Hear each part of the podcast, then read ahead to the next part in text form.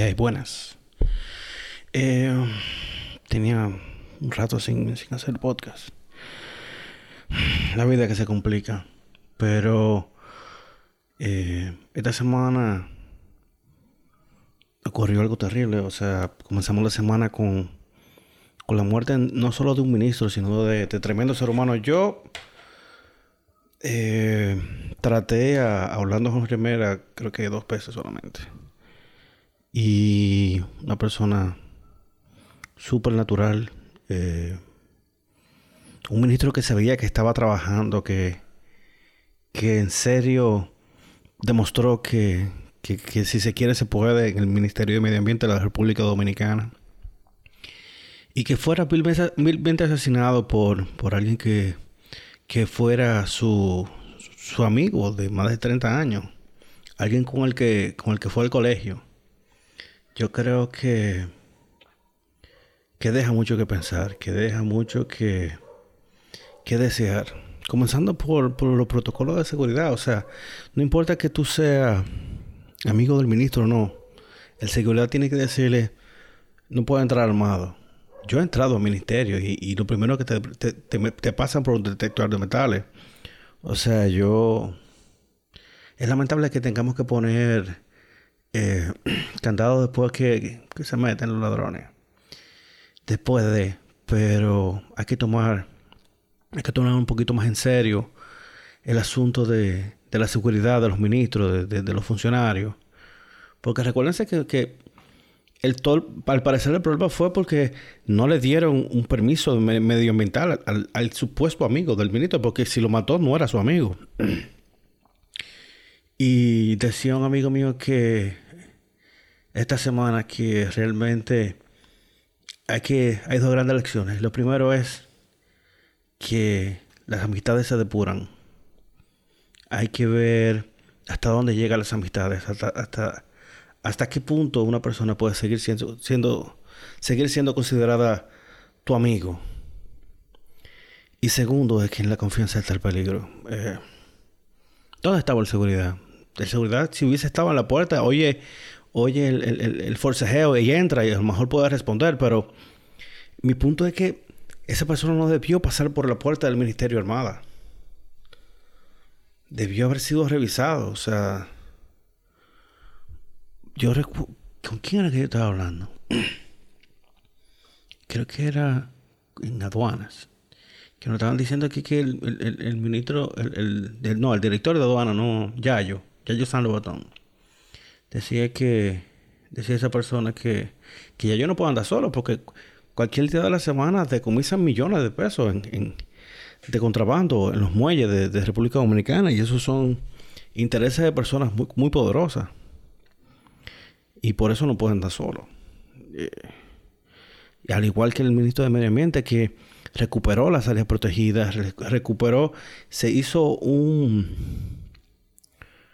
un esfuerzo que no se había hecho jamás en, en cuanto a, a, la protección medioambiental, a, a, sacar eh, todos esos sembradíos de las áreas protegidas, a otorgar los permisos cuando se deba de otorgar los permisos. Y en este caso, en el caso del, del supuesto amigo, eh, no se otorgó el permiso porque no calificaba. Eh, y wow, yo creo que en las mismas redes sociales, cuando, cuando tú ves que un político muere y no hay otra cosa que decir sus bondades, ahí tú te das cuenta que lo hiciste bien. Él, con apenas 56 años, y, yo entiendo que tenía mucho por dar. El hijo de un expresidente que imagino que eso también eh, significó una carga extra, un, un, reto para él, demostrar que él solo podía. Él y su hermana Leticia, que a Dilia sí la conozco. La he tratado mucho más. Eh, y son muchachos que se fajaron. Dicen, dicen que eran como meses en la buena y en la mala, porque eh, quedaron en la orfandad muy jóvenes. Y, y coño, wow. Realmente es, es terrible todo lo sucedido y miren cómo, cómo él se sabía tanto el, el, el layout, el, el edificio del ministerio, que él pudo escapar y salió por la puerta de adelante. El tipo cogió para una iglesia entregarse.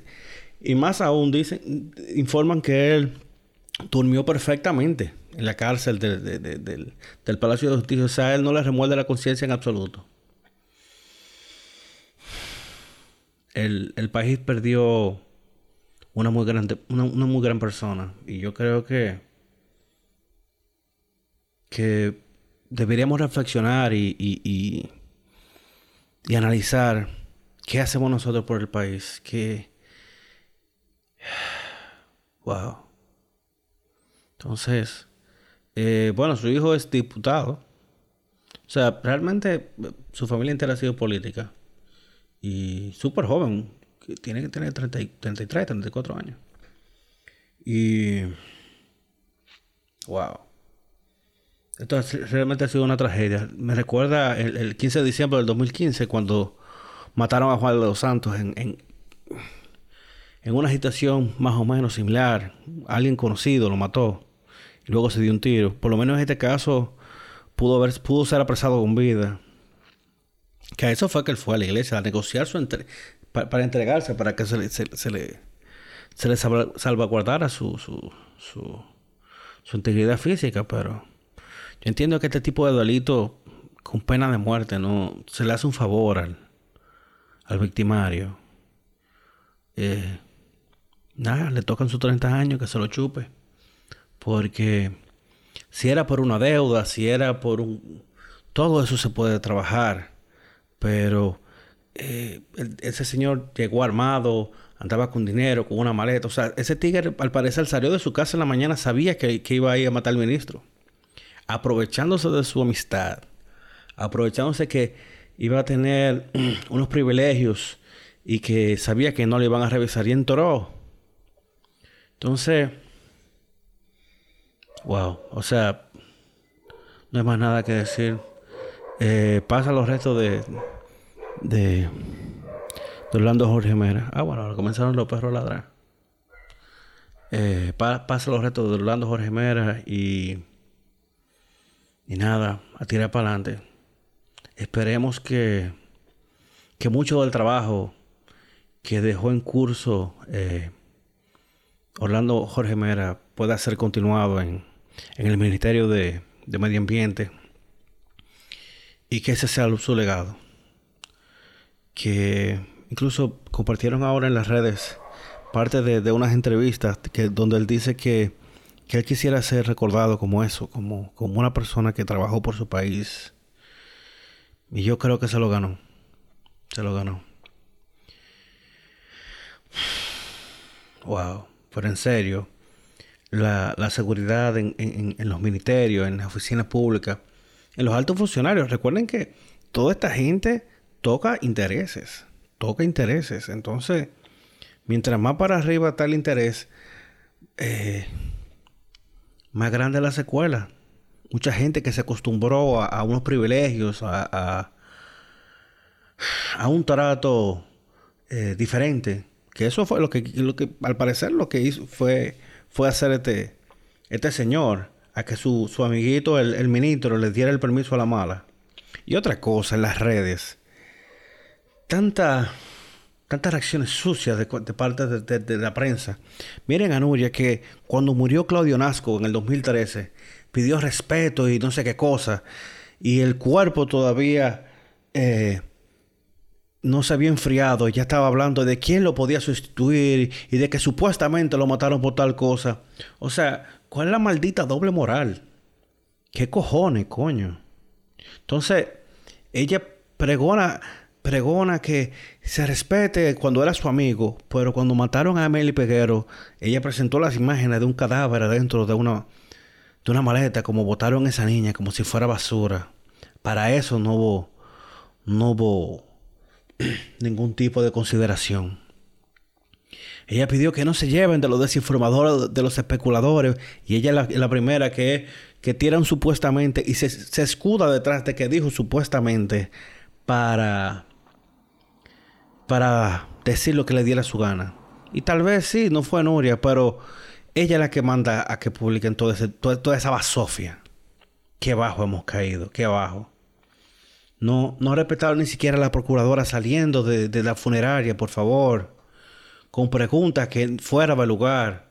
Entonces, a la prensa, el respeto hay que ganárselo. Entonces está bien que tú estás haciendo tu trabajo, pero, pero colabora. No puede ser que, que estemos a un nivel de que, con ese amarillismo, queriendo encontrar a ver quién, quién, quién hay que dar su puesto Pablo y le saca la respuesta a, fulano o a fulana.